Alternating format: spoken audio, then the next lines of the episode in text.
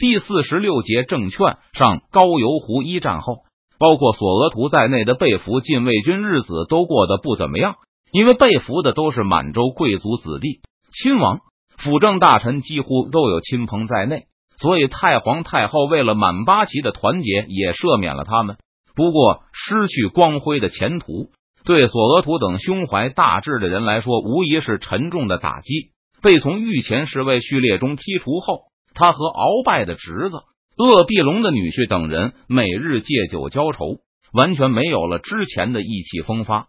今天几个难兄难弟正喝得欢畅时，突然身后有人嚷了一声，然后就看到一个小子凑了过来，笑眯眯的和这几个辅政大臣的子弟打招呼。索额图扫了来人一眼，依稀记得曾经见过这人，不过好像不是两黄旗的。来人自报家门，原来是姓牛古路的。他父亲尼亚哈那还是个八路图哦，记得记得。虽然有点醉了，但索额图还是马上记起了来者。对方是正红旗的人，任正白旗的官职。对方一定要请几位正黄旗的前御前侍卫喝酒。索额图他们也不好推辞。这个姓牛骨路的正红旗人身姿挺拔，相貌清秀，口才也相当了得，让酒席上气氛变得十分热烈。据这个牛骨路的人说，自从高邮湖一战后，把原先的禁卫军逐出后，现在禁旅八旗也变得不堪了。这倒不完全是奉承，确实原先挑选的军官都是经营八旗中的佼佼者。高邮湖一战中，在顺治毙命前，禁卫军的士气也始终维持不堕。对于一支几乎都是第一次上战场的年轻军队来说，这已经非常不错了。而跟随康亲王去山东的禁旅八旗，虽然名字不变，但已经是一个脊梁骨被打断的军队了。本来就是用原本根本没有资格进禁卫军的落选者充数，而且还失去了必胜的信心。混熟了以后，牛骨路就开始旁敲侧击询问起漕运的事情。这几个人都有机会见到辅政大臣，所以牛骨路就向他们打听是否听说过要走海运运粮一事。而诸位辅政大臣，尤其是索尼和鳌拜二人，对此又有何打算？最近几天，索额图倒确实几次听父亲说起漕运转海一事。不久前，他还和难兄难弟聊过此事。大家都是熟知内情的人，就算私下聊几句也没什么。不过，这个牛骨路可没有机会知道这种最高层的机密。索额图虽然喝了不少，但闻言一愣，就打算摇头推说不知。但索额图还没有开口，鳌拜的侄子就抢先说道：“哎，老弟也听到风声了吗？这漕运是要招安闽贼来运呢？真是贼！为了点跑腿费，连粮食都肯帮我们运。”索额图一直认为事情没有这么简单。上次邓明那句随口的康熙就把辅政大臣都害惨了，所以这次从父亲口中听说此事后，索额图坚决认为这是阴谋。而索尼私下里对家人说。他也认为邓明很可能知道，并且默许木坛来促成此事。不过，漕运只要还没有彻底断绝，朝廷就投鼠忌器。如果邓明的目的就是想用漕运来吊清廷胃口，让他们狠不下心一拍两散的话，那邓明已经成功了。现在朝廷里没有人敢主张大打出手，万一再次失利，那后果就会非常严重。既然钱粮还能运到天津。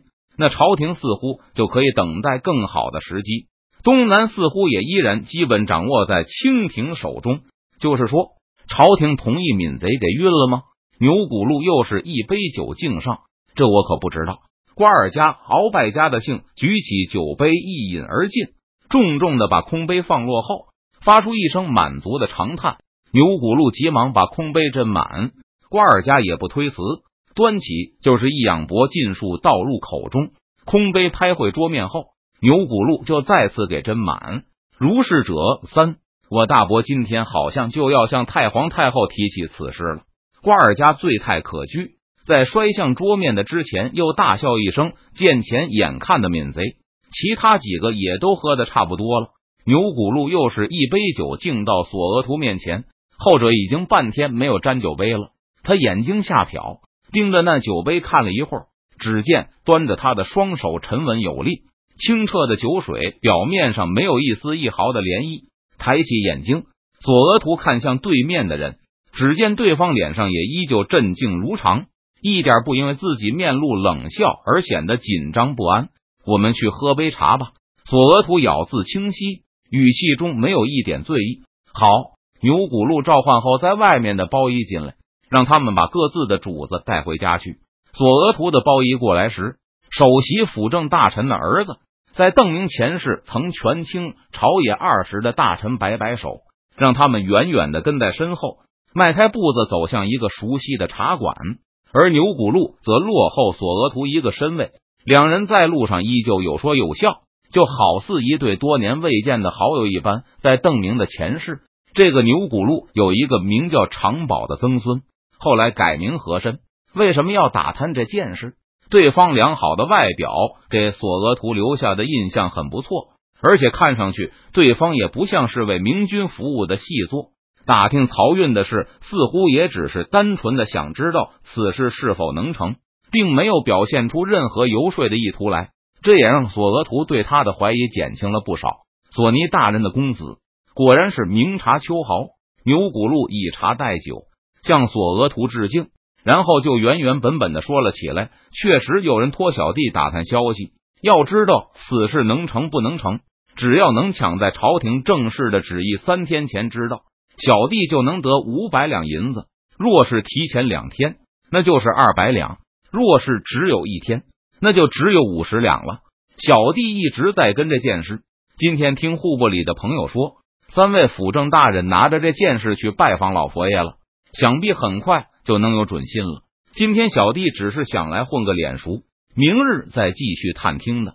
听说提前三天有五百两的报酬后，索额图心中惊骇不已。便是提前一天的五十两银子，也比索额图做御前侍卫时的月钱要多出不知道多少倍了。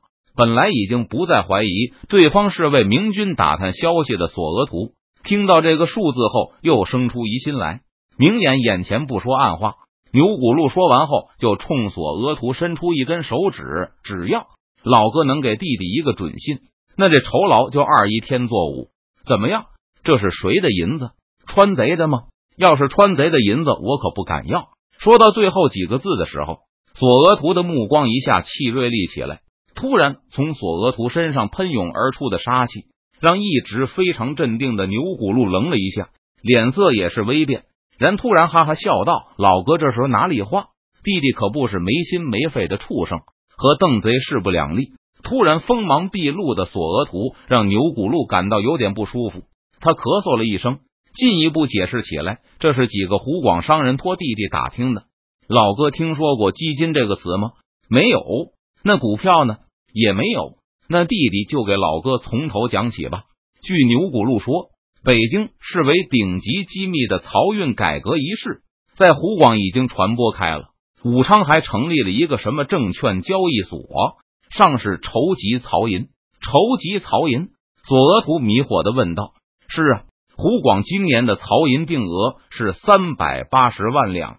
老哥想必也知道了，这笔银子要先由川商，嗯，先由打着川商旗号的木坛家奴送到天津。”然后武昌再把加了三成，不加了五成的银子付给川商，也就是那些木坛的家奴。湖广的这笔银子会分成十批，每次三十八万两。朝廷认可了一批，放出了第一批。等在大沽口外的银船就再开进来一批，一波压一波。如果朝廷毁约了，或是拒绝给收条，那川商就亏一波银子，大概是四十万两吧。湖广两江。这将都是这样办理。说起川商的运输计划，牛骨路如数家珍，好像比索额图的那个辅政大臣老爹还要清楚。大半个月前，川商就在武昌办了一个基金，起个名字叫“储曹拆借”，就是向湖广的富户募集三百八十万两白银，运到天津的银子就是这笔储曹拆借。如果朝廷毁约了，那么这个基金就赔三十八两。每买十两银子的人亏一两。如果朝廷认可了，事情办妥了，那消息传回武昌，湖广总督衙门就会掏银子给川商，然后川商立刻还钱，加一成五的红利给借银子的富户，一个月一成的利钱现银。很多人都盯着要买，对很多人来说，这就是赌一把，赢了是一成五的利，输了是一成十。牛骨禄告诉索额图，这个基金卖的不太好，因为很多人都觉得清廷不会同意由川军和舟山军给押送漕运，所以都还在观望。但只要朝廷同意的消息传出去，这基金肯定会疯涨。先知道的人家产，转眼就能翻番，至少是涨个五六成。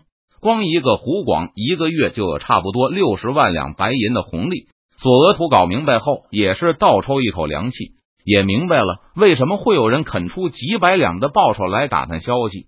不过牛骨路的话，他并不是十分以为然。不就是一成五的利吗？虽然很高，但也到不了翻番啊。老哥听说过保证金吗？不知道。那弟弟从头讲起。这楚陶拆解的基金有个百分之五的保证金规矩。对了，老哥听说过百分比吗？